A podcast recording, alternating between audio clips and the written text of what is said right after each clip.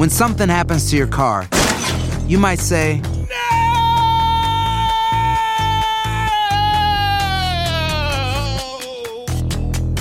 My car. but what you really need to say is something that can actually help. Like a good neighbor, State Farm is there. And just like that, State Farm is there to help you file your claim right on the State Farm mobile app. So just remember, like a good neighbor, State Farm is there. State Farm, Bloomington, Illinois. Boost Mobile tiene una gran oferta para que aproveches tu reembolso de impuestos al máximo y te mantengas conectado. Al cambiarte a Boost, recibe un 50% de descuento en tu primer mes de datos ilimitados. O, con un plan ilimitado de 40 dólares, llévate un Samsung Galaxy A15 5G por $39.99. Obtén los mejores teléfonos en las redes 5G más grandes del país. Con Boost Mobile, cambiarse es fácil. Solo visita boostmobile.com. Boost Mobile, sin miedo al éxito. Para clientes nuevos y solamente en línea, requiere AroPay. 50% de descuento en el primer mes requiere un plan de 25 dólares al mes. Aplican otras restricciones. Visita detalles.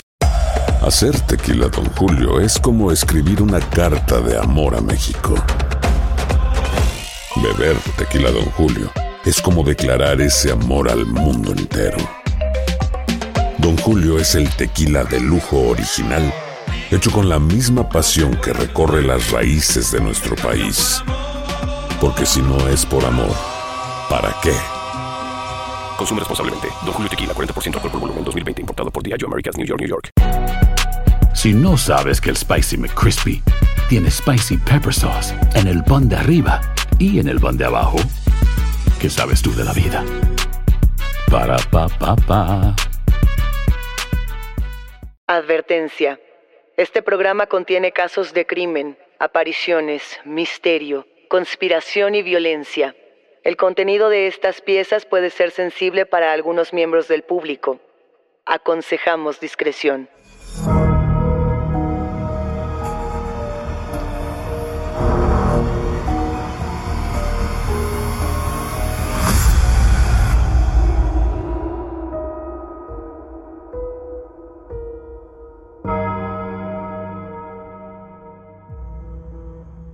Saludos enigmáticos, bienvenidas, bienvenidos de vuelta a nuestros testimoniales enigmáticos. Este episodio trata absolutamente de ustedes, de sus historias y de aquello que quizá no se atrevían a contar en otro sitio. No se olviden de seguirnos en nuestras redes sociales y también de que pueden ponerse en contacto con nosotros para contarnos su historia a través de Instagram, Facebook o enviando un correo a enigmas.univision.net. Recuerden que pueden escucharnos a través de la app de Euforia, en la página de YouTube de Euforia Podcast o donde sea que escuchen sus podcasts. Y no, no se olviden de suscribirse o de seguir el show para que no se pierdan ni un suspiro. Como lo platicamos en otros episodios de Enigmas sin resolver, hoy enigmáticos vamos a repasar qué es un poltergeist. La palabra poltergeist como tal, les decíamos que se deriva de dos palabras alemanas. Viene por un lado de la palabra poltern, que significa chocar, golpear o inclusive hay quienes han hablado de rapear en el sentido de un sonido que tiene una suerte de rítmica. También viene de la palabra Geist, que significa mente, espíritu o fantasma. ¿Esto qué quiere decir? Nos referimos a los golpes que podrían dejar en este plano espectros o manifestaciones de la mente, ambas que pudiesen quedarse atrapadas en nuestro plano y que trataran de estarse manifestando ante los vivos, trataran de buscar una respuesta, comunicación. Los primeros reportes de actividad paranormal de tipo poltergeist vienen del año 530 y es muy interesante, enigmáticos, por ejemplo, consultar este libro que ya les hemos recomendado que se llama Realidad Daimónica de Patrick Harpur, en el que hace referencia a cómo interpretábamos los movimientos de los fantasmas hace tantos años, cómo se vivía, por ejemplo, el poltergeist en la Edad Media, cuando no teníamos los referentes o los aparatos para investigarlo como ahora. Se desarrollaban otro tipo de técnicas, había otro tipo de inquietudes. Y lo que sí sabemos es que en la actualidad registramos tres etapas en el poltergeist. La primera etapa implica que los objetos se mueven de una manera suave y sobre todo los objetos más pequeños, como eh, una pequeña bolsita de plástico, un anillo, etc. Los movimientos tienen que incrementarse. La segunda etapa habla de estos golpes, que como les comentaba, tienen rítmica y que pareciera que tratan de comunicarse. Hay personas que los han descrito como eh, golpes que vienen de dos en dos o de tres en tres, tratando de hacer una suerte de juego con el que los escucha. Hemos documentado inclusive movimientos de objetos mucho más grandes. Ahí es donde hablamos de los muebles, de las sillas, de las lámparas, de las mesas, pero también hablamos de camas enteras. Se tiene eh, documentado en numerosas ocasiones, como ha sido por ejemplo este caso que ya hemos mencionado del poltergeist de Enfield, que estos espíritus o estas manifestaciones atacan directamente a las personas, inclusive haciéndolas levitar. Bueno, lo importante, por ejemplo, de todos estos casos es que se pueden manifestar tanto en hogares como en lugares de trabajo, como en restaurantes, etc. Y hoy tenemos tres poltergeists que se manifiestan en este episodio. Por un lado, tenemos el caso de un parque infantil en el que se dice que una pequeña busca a su madre, una casa vieja que despierta a los vecinos durante la noche y finalmente una habitación en la que nadie quiere dormir. Comencemos con la historia de Juan José. Saludos enigmáticos, soy Juan José y quiero contarles algo que creo que tiene que ver con los poltergeist. Tengo una hija muy pequeñita, a la que me gustaba mucho llevar un parque por mi casa. Comencé a llevarla hace unos años para que ella jugara con otros niños. El parque era grande y tenía un arenero muy amplio, todos los juegos que a los niños les gusta. Tenía columpios, pasamanos, toboganes, llantas, etc. También tenía espacio para que los adultos hicieran ejercicio. Cuando mi hija se iba a dormir, se quedaba con su mamá y yo regresaba al parque para hacer ejercicio. Y en más de una ocasión, me tocó ver que algunas de las máquinas se movían solas. No me daba miedo, porque no parecía nada relacionado con fantasmas, ni mucho menos. Una persona estaba en el parque y observaba cómo se movían los columpios. Yo le dije que era el aire, que no se preocupara, pero el otro hombre me dijo que no podía ser que los columpios empujaran a contracorriente. Y nos dimos cuenta de que en efecto estaba ocurriendo algo extraño. A partir de ese momento empecé a poner atención en los movimientos de las máquinas de ejercicio y de los juegos para niños, y no, algo era normal. Por ejemplo, en una ocasión me tocó ver cómo del arenero parecía que había un animal echando la arena hacia afuera, como un gato rascando. Cuando me acerqué, no había nada.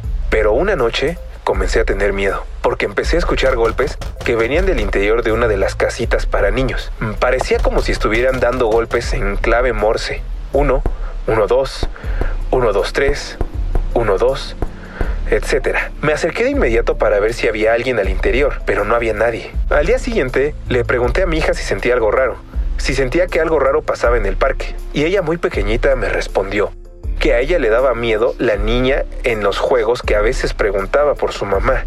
No supe si todo esto estaba conectado, pero ya no quise regresar, ni mucho menos llevar a mi hija a ese parque. Muchas gracias.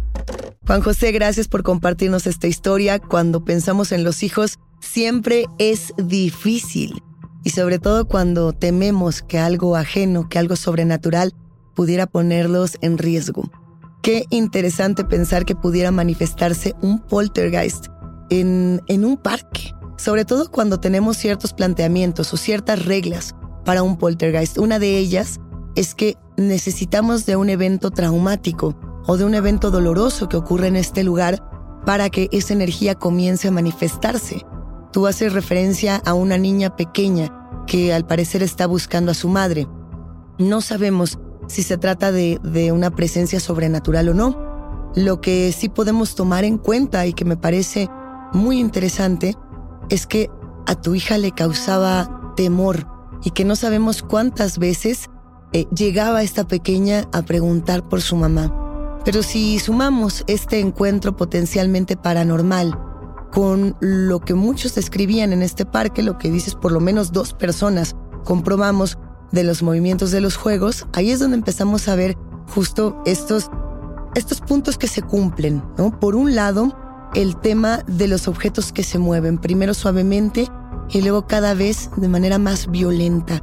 Un columpio que se empuja contra el sentido del viento es sin duda algo que tenemos que analizar, que se pudo grabar. Quizá, eh, Juan José, tendrías la oportunidad de regresar a este parque durante la noche a tratar de documentar qué es lo que ha sucedido. Eh, por otra parte, el tema del arenero. Cuando parece que un animal o que algo está aventando la arena, que está arrojando la arena fuera de este espacio y, y dices acercarte que no sucedía nada. Pero lo que más interesante me resulta de esta historia es el golpeteo dentro de la casita eh, si los enigmáticos que nos escuchan no conocen el lenguaje en clave Morse, que yo aseguro que sí, pero los más jóvenes quizá no estén todavía tan familiarizados con esta práctica, es la comunicación que se realiza a partir de un código, el código Morse, que también se conoce como alfabeto Morse o clave Morse. Y tal cual, como se escucha, es un sistema de representación de letras y de números que se hace mediante señales. Estas señales se emiten de manera intermitente, como si fueran golpes. Es decir, por ejemplo, para la A podríamos poner un golpe, un silencio. Para la B, un silencio y tres golpes. Para la C, un silencio, un golpe, un silencio, un golpe.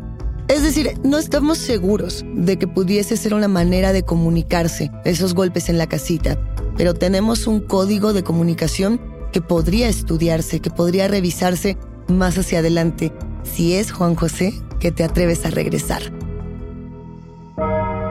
Toma aire. Estás escuchando Enigmas sin resolver. Cassandra Sánchez Navarro junto a Catherine Siachoque y Verónica Bravo en la nueva serie de comedia original de VIX, Consuelo, disponible en la app de VIX ya.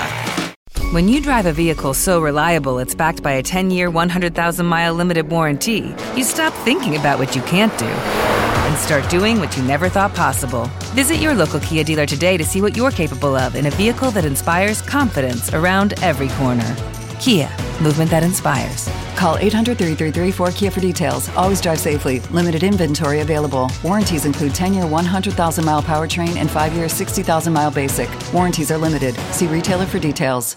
En Sherwin Williams somos tu compa, tu pana, tu socio, pero sobre todo somos tu aliado, con más de 6.000 representantes para atenderte en tu idioma y beneficios para contratistas que encontrarás en aliadopro.com. En Sherwin Williams somos el aliado del PRO.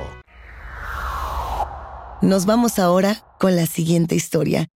Es el caso de Norma. Hola enigmáticos, soy Norma y esta es mi historia. Mi madre era una mujer muy bromista y siempre hacía referencias de que si nos portábamos mal iba a venir a jalarnos los pies. Hace aproximadamente un año ella falleció de una forma muy trágica en el baño de la casa. Tuve que dejar la casa por motivos académicos y no pude volver hasta tiempo después. Pero los vecinos siempre me llamaban para notificarme que habían ruidos extraños en la casa. Habían luces que se prendían y apagaban en todo momento, crujidos en las tuberías, ruidos como si se movieran las cosas de un lugar a otro. Pareciera que la casa estaba habitada por alguien más.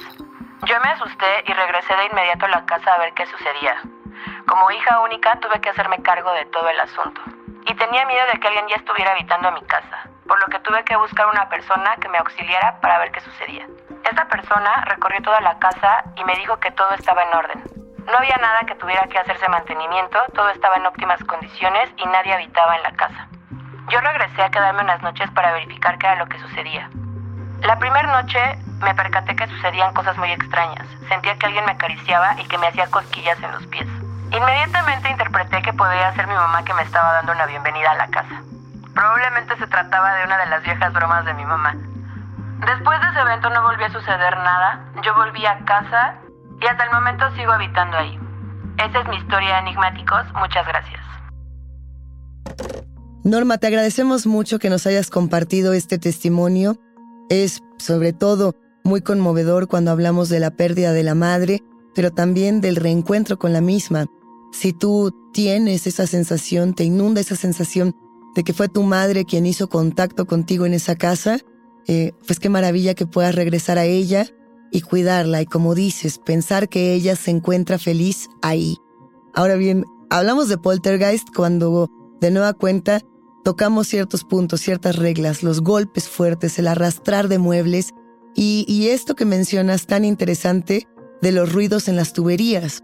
Si pensamos en el, en el lamentable fallecimiento de tu madre que se da en el baño, no sé si bañándose o en alguna otra actividad, eh, sería lógico o sería por lo menos coherente que esos sonidos fueran esa referencia a, a esa experiencia traumática, a ese punto culminante que cambió la vida de toda una familia. Y es por ello también que ponemos particular atención en, en ese punto para pensar si llegan plomeros, si llegan trabajadores y revisan y todo se encuentra bien, ¿de dónde vienen estos sonidos? que además son tan fuertes que todos los vecinos lo perciben. Algo que también es interesante del fenómeno poltergeist que ha sido tan documentado es precisamente ello, que lo atestiguan más de uno, más de dos. Generalmente es toda una comunidad la que atiende, la que revisa este llamado. Un poco regresando de nueva cuenta a este caso tan famoso del poltergeist de Enfield, que era tan escandaloso, no solamente por el tema mediático, sino por lo que ocurría, que todos los vecinos describían ver cosas alrededor, que pensaban justamente en, en lo que significaba un poltergeist para una comunidad, porque finalmente es un espacio dentro de un vecindario, dentro de una comunidad o dentro de, un barrio como tal. Es curioso cómo pensar en estas experiencias poltergeist hace, digamos, de manera eh, cotidiana referencia a las mujeres jóvenes, que las mujeres jóvenes son las que más lo experimentan. Hay muchos estudiosos de este tema que afirman que las mujeres jóvenes son las que más atraen este tipo de energías o las más sensibles a este tipo de fenómenos. No lo sabemos, porque la siguiente historia pertenece a un joven varón. Vamos a escuchar el testimonio de Arturo. ¿Qué tal? Yo soy Arturo. Hay un cuarto en mi departamento en el que nadie quiere quedarse. De hecho, a nadie le gusta ni siquiera pasar por el pasillo en el que está este cuarto siempre está cerrado. Todo empezó cuando mis papás compraron este departamento. A ellos les dijeron que una señora mayor había muerto ahí, pero como mis papás no creen en nada paranormal, no le dieron importancia alguna. En un principio, ellos se mudaron a ese cuarto porque es la recámara más grande del departamento. Pero cada vez que se iban a dormir, los golpes en las paredes no los dejaban. Ellos se pelearon en más de una ocasión con los vecinos de junto. Les decían que dejaran de mover sus muebles en la noche, que no clavaran cosas. En fin, la típica pelea que muchos hemos tenido alguna vez con los vecinos. Para que parara la tensión, precisamente con los vecinos que ya cada vez estaban más enojados, yo me cambié ese cuarto. Le dije a mis papás que no se preocuparan, que yo puedo dormir perfectamente ahí, y durante varios días así fue. Pararon los golpes y yo pensé entonces que seguramente mis papás estaban exagerando. Pero una noche empecé a escuchar rasguños debajo de la cama. Pensé que había ratas y que por eso mis papás escuchaban ruidos. Pero no, Puse mi cuarto patas para arriba para buscar a las ratas y no había absolutamente nada. Las noches se volvieron imposibles. Yo no quería decir nada para evitar problemas, pero cada vez que me iba a dormir sentía un dolor de cabeza espantoso. De verdad era una pesadilla estar ahí la noche. Tanto que yo decidí hablar con mis papás y esa fue la peor noche de todas. Para empezar, las almohadas se cayeron de mi cama, pero más bien parecía que algo las hubiera jalado al piso, como si me hubieran jalado las almohadas y las cobijas, y yo me hubiera quedado totalmente solo en el colchón y por si fuera poco, tuve unas ganas de vomitar fulminantes. Me sentí muy mal. No vimos nada, pero los vecinos se acercaron a decirnos que efectivamente varias personas dejaban ese departamento y, no lo, y lo ponían en venta por lo mismo, porque al parecer la anciana que murió en ese departamento, ella se cayó de la cama. Era una mujer muy mayor y por más que intentó levantarse y golpear los muros, rasguñar el piso para llamar la atención de alguien, pues nadie se dio cuenta de que murió ahí. Pasaron días para que la encontraran nosotros no nos hemos mudado y hemos elegido no creer en esta historia, pero de todas maneras, ya nadie duerme en esta habitación y nadie pasa por ese pasillo. Gracias Luisa y un abrazo. Arturo, es muy interesante la historia que nos compartes y por demás aterradora. Muchas gracias por abrirte con los enigmáticos que nos escuchan. Efectivamente, el padecimiento de esta mujer que la imposibilitó a levantarse y que lamentablemente la obliga a perder la vida sin ser encontrada durante días. Es algo que de entrada es lamentable, pero que además de ello nos enchina la piel porque pensamos justamente en, el dolor que encierra esta habitación, en la angustia y por lo mismo cómo se repite una y otra vez esta actividad, esta actividad que sí puede considerarse como una suerte de poltergeist cuando escuchamos los golpes, cuando eh, sentimos que las sábanas, que las almohadas se caen de la cama como si fueran eh, jaladas, como si algo nos estuviera intentando tirar a nosotros también de la cama.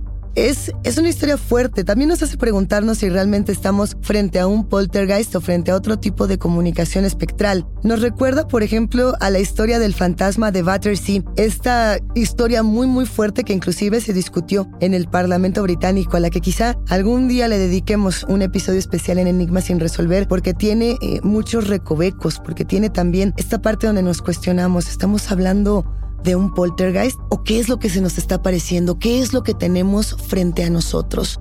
Es también interesante que hayan decidido no mudarse, muy respetable, pero eh, ¿qué, ¿qué, se puede hacer ¿no? cuando tenemos una casa y no queremos habitarla? Lo que pasa es que empezamos a perder nuestros propios espacios, empezamos a dejar de vivir en nuestro propio hogar. Eh, hay muchas maneras de resolver el tema poltergeist, si es que realmente existe, por un lado, y si es que realmente estás frente a una experiencia de estas características. Hay quienes, por ejemplo, recurren a la parte religiosa, ¿no? Y llaman a un padre para eh, que bendiga la casa, para que revise qué es lo que está pasando con la habitación.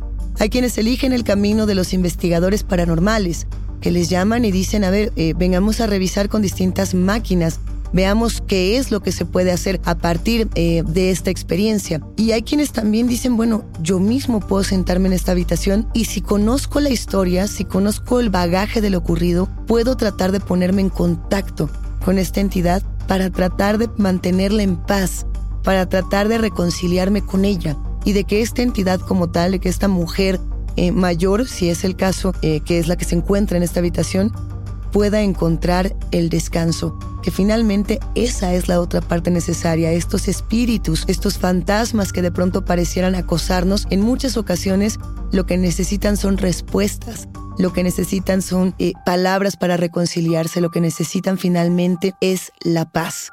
Pero ustedes qué opinan de estas historias enigmáticos? Si están experimentando algo similar, traten de documentarlo y mándennos sus evidencias, sus experiencias al correo que ya conocen. Hasta aquí llegamos con los testimonios. La invitación queda abierta para ustedes, quienes construyen este podcast, a que nos compartan sus voces en enigmas.univision.net y nuestras redes sociales. No se olviden de seguirnos ahí mismo. Y recuerden que pueden escucharnos en la app de Euforia, en la página de YouTube de Euforia Podcast o donde sea que escuchen sus podcasts. Denle follow o suscríbanse al show en donde sea que nos escuchen y así no se pierden ni un momento de Enigmas sin resolver. Yo soy Luisa Iglesias y nos espantamos en el próximo episodio.